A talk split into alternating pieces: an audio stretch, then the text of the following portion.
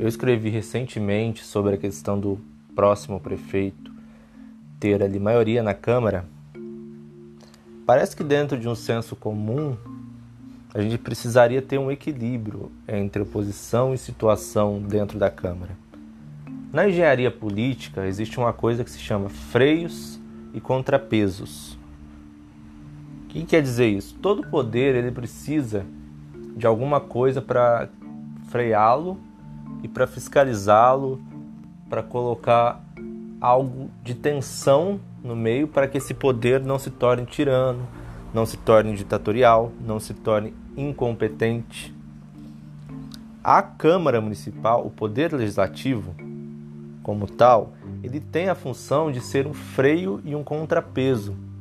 Ou seja, a Câmara ela nasce para ser em essência oposição.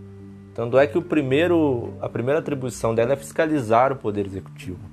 Ninguém fiscaliza achando já que está tudo certo. A gente fiscaliza com os olhos de um oposicionista. Nesse sentido, é muito perigoso quando o poder executivo não tem o contrapeso do poder legislativo. A falta dessa tensão pode gerar muito risco dentro do exercício do poder do prefeito.